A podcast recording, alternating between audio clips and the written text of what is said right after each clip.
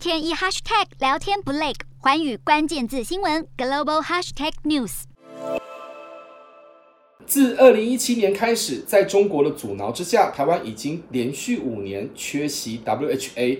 过去几年，纵然国际社会不乏有支持台湾重返的声音，但总是在中国刻意扩大政治打压之下，将台湾参与资格归咎于两岸政治问题。许多西方民主国家也只能爱莫能助，抱憾以对。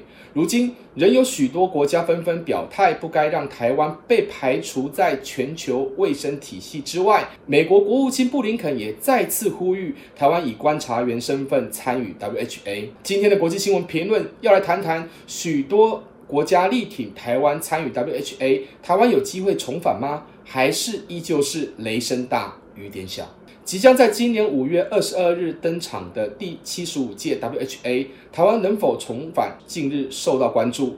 过去每年欧美国家挺台声量居高不下，但是中国的阻挠却从来没有停过。对中国来说，当然不可能同意台湾进入 WHO 体系。倘若默许国际社会对台湾的支持，台湾能顺利重返 WHA，无疑是打脸中国过去的做法。这对正深受国内政局困扰的习近平而言是不可承受之重，请全力排除台湾也在所不惜。自二零二零年开始，COVID-19 疫情爆发。外界质疑中国在 WHO 的护航之下，使得病毒快速在各国蔓延。当时 WHO 秘书长谭德赛就被指责是最大帮手。然而近期谭德赛开始批评中国的清零防疫政策，完全不给习近平任何颜面。WHO 与中国的关系是否出现裂痕？或许会对台湾能否闯关成功产生推波助澜的作用。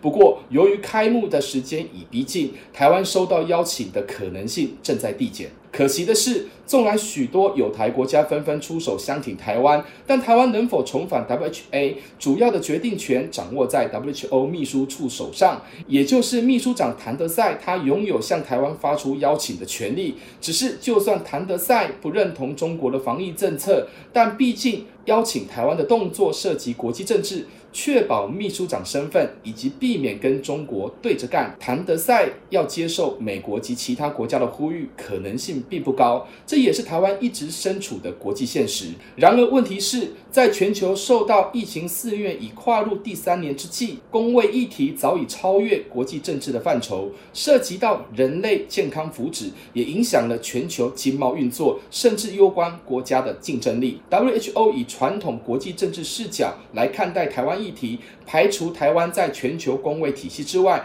这恐怕有违国际情势发展，且也不符合国际人道主义，甚至无助于解决全球疫情蔓延。公卫机制运作一再遭中国干预，其实有损 WHO 的成立宗旨。不过，台湾能否重返 WHA 背后也有着美中相互较劲的意味。而当欧美有台国家表态支持台湾，如果再次扣关失败，不但有损美国扛起全球队长的形象，甚至让国际秩序运作再深陷不要让中国不开心的设限之中。虽然台湾已受邀参与美国主办的全球防疫峰会，但是能否重返 WHA，不只攸关台湾的国际能见度，更反映出大国外部制衡能力的比较。结果如何，全球都在看。从中国的角度来看，倘若接受国际社会的呼吁，同意台湾以观察员身份重返 WH A 恐怕难以向中国国内自信心爆棚的社会大众交代，势必会透过各种管道将台湾议题排除在 WHO 的讨论议程之外。台湾重返的机会犹如空中楼阁，有台国家的支持也难真正落实，而这也是外界不看好的原因所在。每年一样的议题一再被提起。